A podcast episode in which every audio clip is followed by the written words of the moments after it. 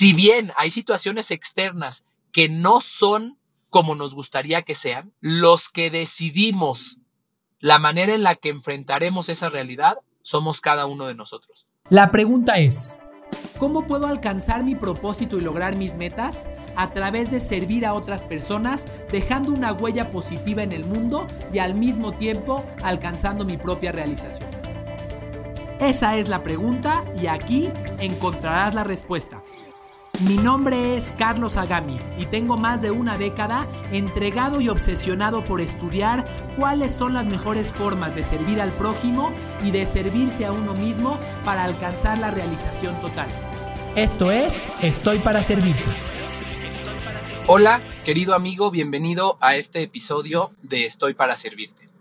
La verdad es que extrañaba mucho estos espacios de reflexión especialmente desde el auto, pero también fuera de él.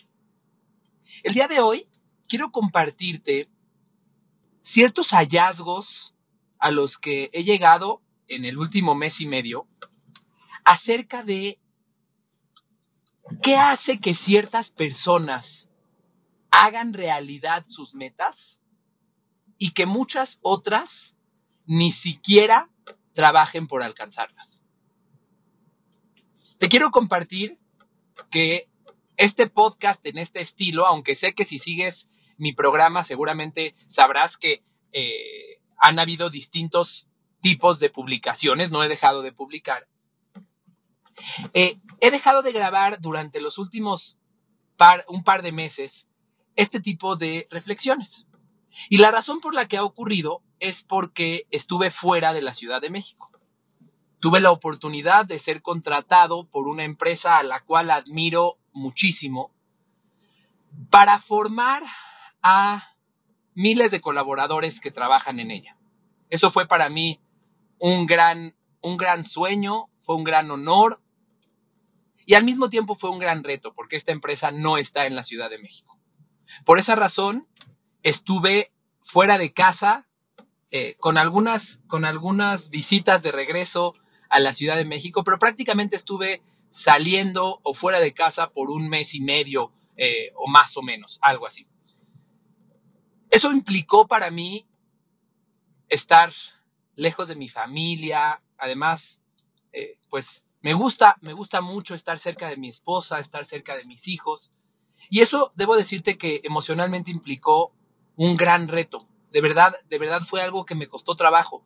No me había yo separado de mi esposa por más de una semana desde que me casé con ella. Pero no solo eso, desde hace un tiempo que trabajo en casa, ahora no me separaba de ella este, durante el día ni siquiera. Vas a decir que, que codependientes, pero prometo que no lo somos. Prometo que cada quien está, está en sus cosas, solamente nos escuchamos y nos sabemos presentes el uno al otro. Pero entonces estaba yo fuera de la Ciudad de México haciendo haciendo algo que amo, eh, impartiendo entrenamientos para tratar de cambiar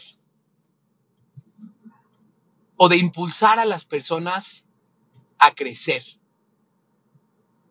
Soy convencido de que el 99.9% de las capacitaciones no sirven para nada. Y te reto a que me desmientas.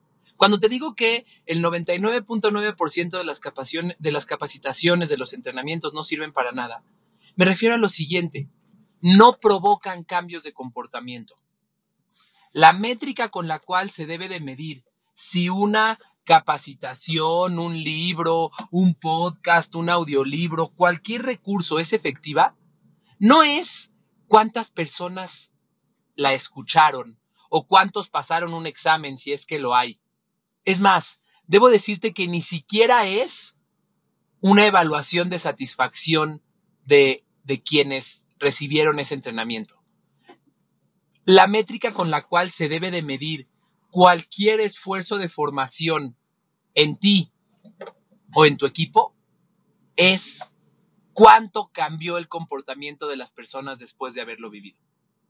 Así de sencillo. Un entrenamiento que no provoca cambios de comportamiento, aunque parezca una rima, un entrenamiento que no provoca cambios de comportamiento es un desperdicio.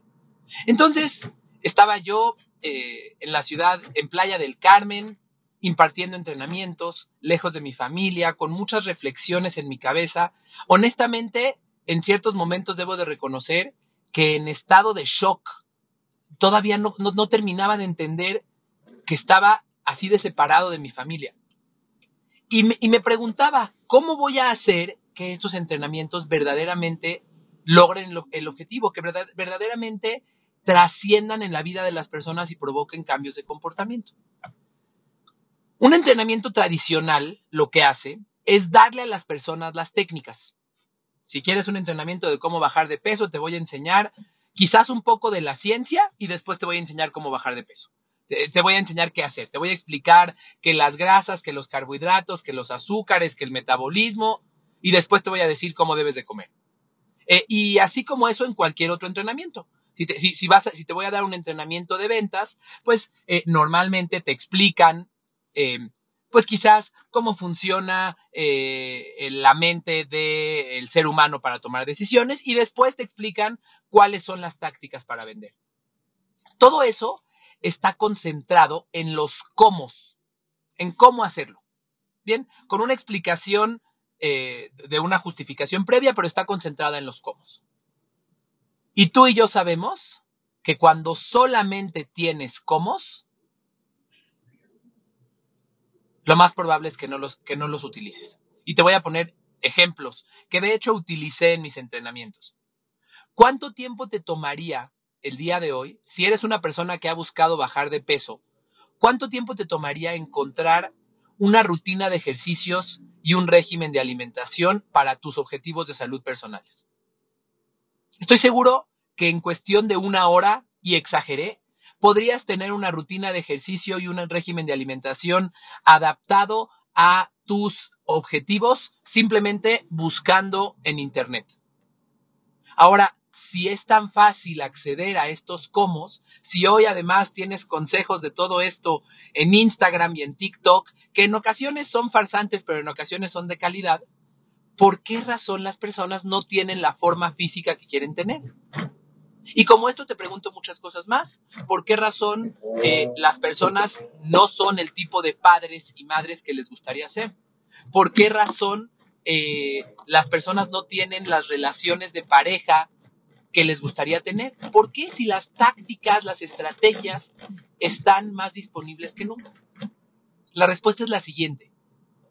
Porque aquella persona que no tiene un verdadero propósito para poner en práctica esas estrategias, aquella persona que no ha trabajado en sí misma, no las utilizará. En resumen, déjame pensar una analogía que haga que haga sentido. Si no cambias al jinete, no importa que le cambies al caballo, por decir algo.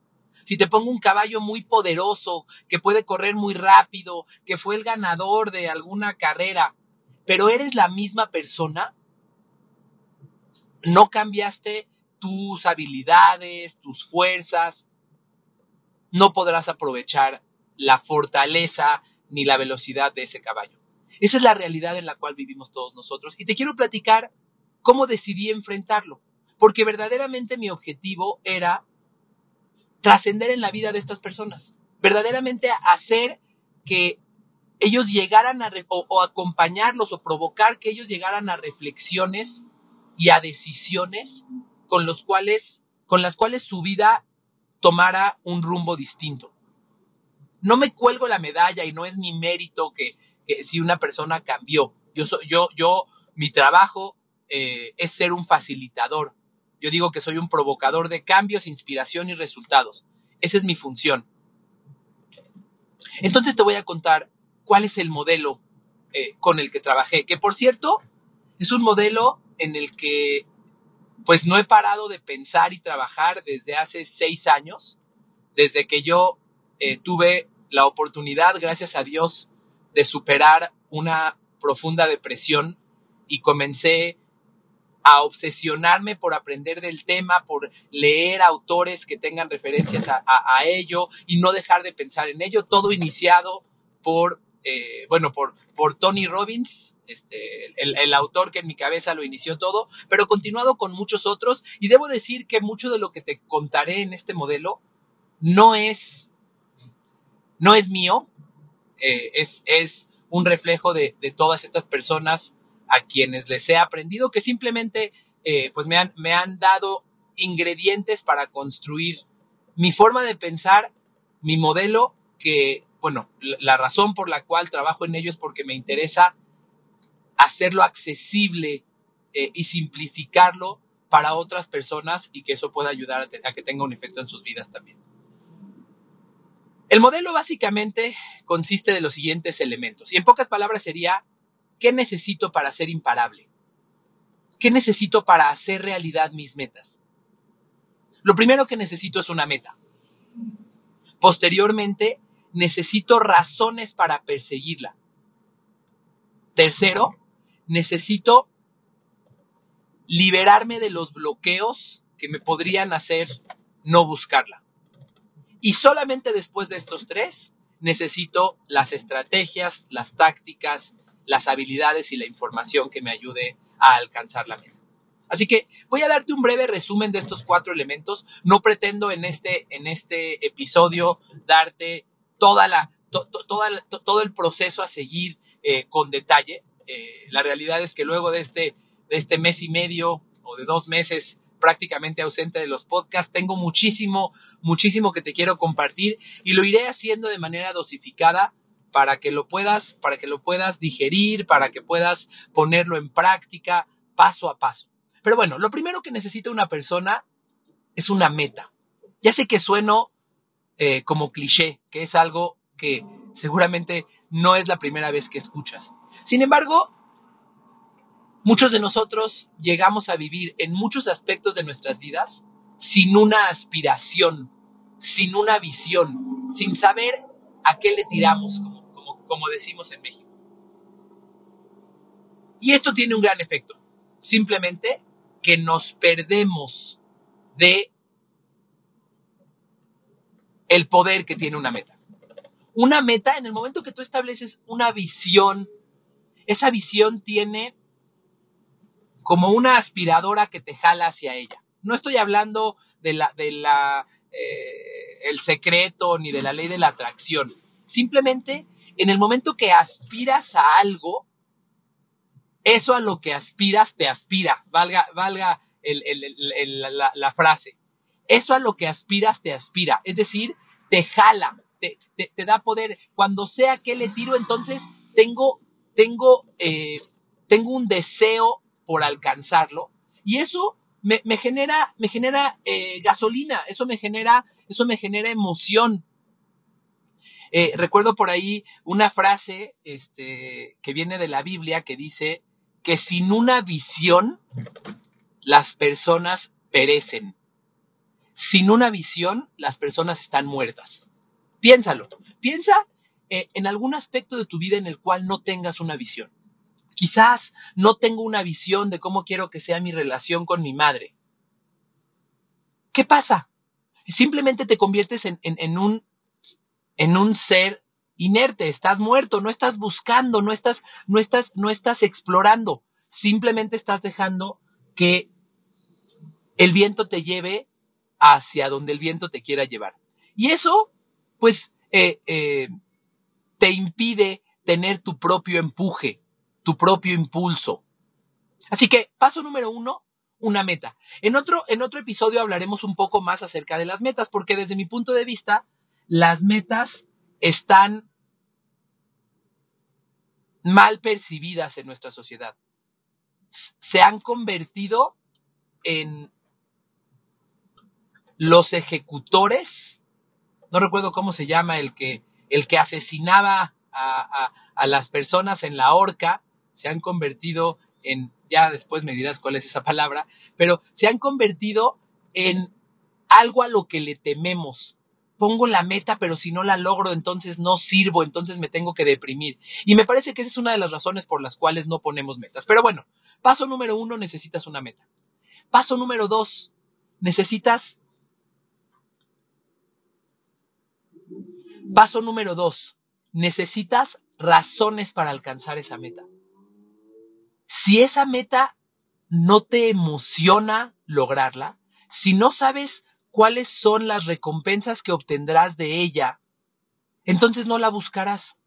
Todos decimos que queremos más dinero, todos decimos que queremos un cuerpo más saludable, pero no todos lo buscamos. Y la respuesta es muy, la razón es muy sencilla. No todos tenemos una razón suficientemente poderosa para perseguirla. Entonces, el segundo paso que necesitas conocer es cuáles son tus razones. Y esto eh, te comparto que al estar impartiendo, impartí 33 eh, entrenamientos, aproximadamente 180 horas de entrenamiento.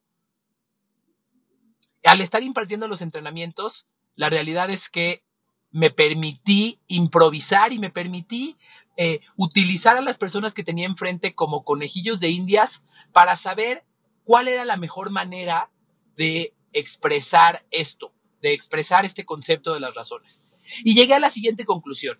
Las razones por las cuales buscamos nuestras metas son de dos tipos. Uno, son recompensas. ¿Qué voy a obtener de, alcanzar esa meta o de perseguirla? ¿Cuáles serán mis recompensas? ¿Qué, qué, qué, quiero obtener de esforzarme en mi trabajo? Ok, obtendré dinero para qué?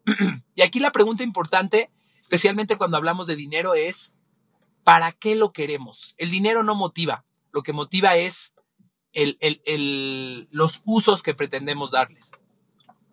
Entonces, el primer elemento son las recompensas oye, creo que si, que si logro esto, voy a llevarme a mi familia de viaje a Disneylandia.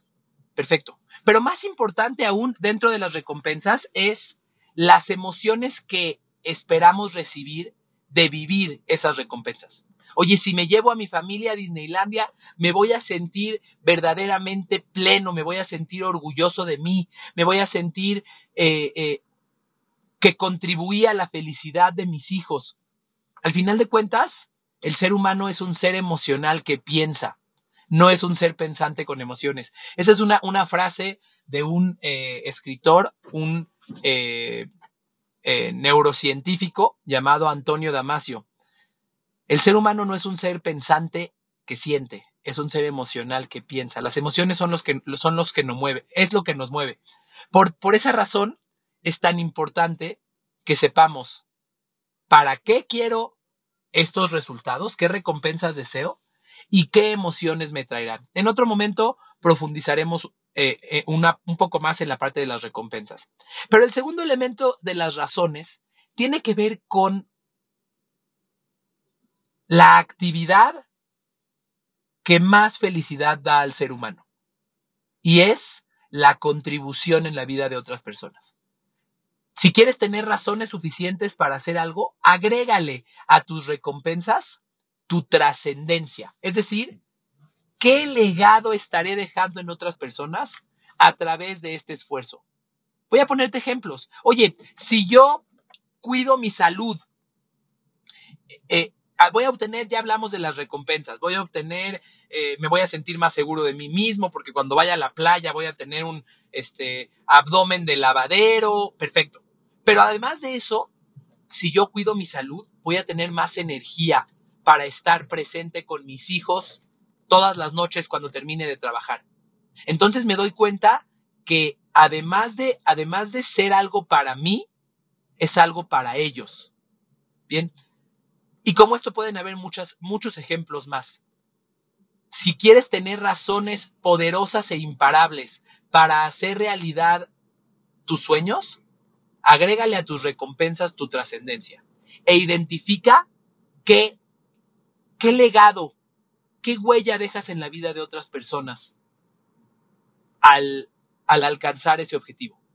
Personalmente, por ejemplo, yo digo, claro que quiero, quiero, quiero seguir, quiero crecer en eh, mi alcance, mi número de seguidores, en mi facturación, en mis ingresos. Quiero ser rico, muy rico. Y sé que eso me, va a dar muchas recompensas. Este, experimentar cosas con, con mis hijos, compartir eh, con ellos, ir a, ir a ver deportes, muchas cosas más. Este, eh, darle oportunidades a mi esposa de cuidar su salud al máximo, de, de poder sentirse plena y llena de energía, muchas recompensas. Y además de todo, sé que mientras lo hago, tengo la oportunidad de dejar una huella en las personas al empoderarlas para crecer a través de su servicio. Y eso me da una satisfacción plena, porque gracias a Dios tengo los dos elementos. Por un lado lo que obtengo y por otro lado lo que podré dar. Entonces, después de que tienes la meta, es importante que tengas tus razones. ¿Qué es lo que obtendrás de lograr esa meta? ¿Qué emociones te dará? ¿Y qué huella dejarás en otras personas? Al perseguir esa meta, no solamente al alcanzarla, al buscarla en el proceso, ¿qué huella estarás dejando? Ahora sí, después de que tengo una meta y tengo razones, hay un paso que quizás puede ser un paso menospreciado o desconocido para muchos, pero, es un paso que puede significar toda la diferencia en tu crecimiento, en tu desarrollo, en tu satisfacción, en tu legado. Y se llama liberar bloqueos. En pocas palabras, las personas tenemos creencias, tenemos formas de pensar con las cuales nos apagamos, con las cuales nos metemos el pie. Te voy a poner ejemplos. Oye, yo podría crecer en mi trabajo, pero la realidad es que soy muy tímido. Eh, yo podría, yo podría compartir más de lo que sé, pero no me siento seguro porque no tengo todo el conocimiento. estos, estos pensamientos no siempre son conscientes, generalmente están en nuestra cabeza y no los verbalizamos, no los decimos, pero ahí están. Ese sentimiento que te está diciendo que tú no puedes por una u otra razón. Yo no, yo no voy a tomar esa acción porque eh, si lo hago otras personas se van a dar cuenta que no soy lo que digo. Te voy a poner un ejemplo para ser más claro. Hace unos meses me di cuenta que yo estaba postergando actividades importantes en mi trabajo. Clientes que querían, que querían mis servicios, yo simplemente no los contactaba, no los buscaba, no les mandaba una propuesta. Y entonces seguramente te ha pasado en, ciertos momentos donde dices, oye, tengo la oportunidad, tengo una oportunidad de crecer en algún aspecto de mi vida, tengo claridad de qué acciones debo de tomar, pero simplemente no las tomo lo postergo y lo postergo y lo postergo. Y entonces comienzas a hacerte ideas en tu cabeza de que quizás, pues tú no terminas lo que empiezas, de que quizás eh, tú no eres alguien, no eres alguien que haga realidad sus sueños, etcétera, etcétera, etcétera. Entonces yo tenía este pensamiento. Y después hice un ejercicio con base en un libro que te recomiendo muchísimo, que se llama Amar lo que es de Byron Katie. Es un libro que te presenta un proceso de cuatro preguntas para reconocer y destrozar esos pensamientos que te están, que te están eh, limitando. Entonces hice este ejercicio y me di cuenta de lo siguiente. Mi pensamiento inconsciente era, era este. No puedo, yo no soy, yo quién soy para tratar de educar, formar a otros si yo no lo sé todo? Mi pensamiento era, Carlos, una vez que sepas todo, que hayas leído todos los libros que haya que leer, que hayas tenido todas las experiencias que haya que, haya que tener, entonces sí, dedícate a tratar de eh, inspirar, formar a otras personas. Ese era mi pensamiento. Y claramente ese pensamiento, pues, me hacía dejar de moverme, me hacía dejar de tomar acción. Así que con este proceso decidí transformarlo. No, no, no decidí, como decimos los mexicanos, darme a tole con el dedo y autoengañarme. Decidí elegir conscientemente cuál es el pensamiento que quiero tener. Y el pensamiento que elegí fue este. Sí, no lo sé todo. Es un hecho.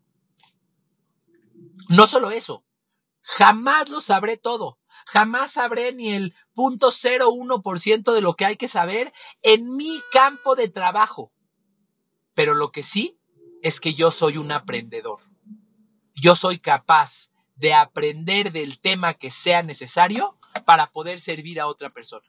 Yo me reto y si me dices que la próxima semana quieres que te imparta un entrenamiento acerca de cómo ordeñar vacas, estoy convencido que tengo la capacidad el empuje, la disciplina para aprender cómo ordeñar vacas, de todos los recursos que haya que aprender, de libros, de videos de YouTube, de podcast, de lo que sea necesario, y en una semana te daré un entrenamiento de cómo ordeñar vacas que sea verdaderamente trascendental. En este momento, en el momento que cambié la creencia original de no puedo porque no lo sé todo por una creencia que me da poder, en ese momento es algo así como si tomaras una presa, una presa de agua que está, que está detenida por un, por un, un muro de concreto y de repente rompieras, explotaras el muro de concreto. ¿Qué pasa? El agua sale, pero disparada con una fuerza extraordinaria, porque el agua ahí estaba, la energía ahí estaba guardada. Lo único que, que faltaba era quitarle esa barrera. Y eso es lo que me pasó. Esa es una de las razones por las cuales estoy hablando de esto contigo el día de hoy, porque reconocí que si bien no tengo todo el conocimiento, soy capaz de aprender, soy capaz, eh, me digo a mí mismo y lo escribo en mi, en mi diario prácticamente todos los días, que soy un filósofo capaz de buscar respuestas. Así me llamo. Y además que soy un aprendedor. Entonces, imagínate, con esa identidad de alguien que es un filósofo, que tiene la capacidad de hacerse preguntas para buscar respuestas y que además es un aprendedor, ¿qué me va a frenar? No me va a frenar ningún pensamiento de que no lo sé. No me va a frenar ningún pensamiento de que no tengo todo el conocimiento. Este es solamente un ejemplo del poder que tiene este tercer paso, de liberar bloqueos.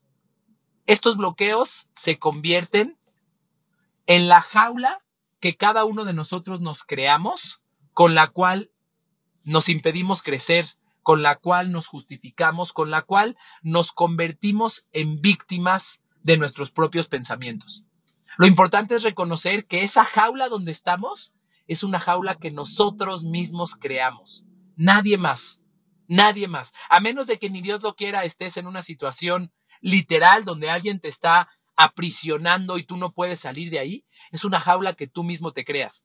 Eh, recuerdo muy bien en, en un episodio donde entrevisté a Tico Pérez Globas, eh, para mí un emprendedor y pensador en tema de desarrollo humano y de talento humano, eh, a quien admiro y con quien tengo una buena relación, que Tico decía lo siguiente, tienes el trabajo que quieres, porque si no te gustara, si, si de verdad quisieras salirte del trabajo en donde estás, ya no estarías ahí. ¿Cuántas personas no existen que se quejan de su jefe y de su empresa y de cómo los tratan, pero siguen ahí? Ellos han tomado la decisión de seguir ahí. Lo que te quiero transmitir con esto es,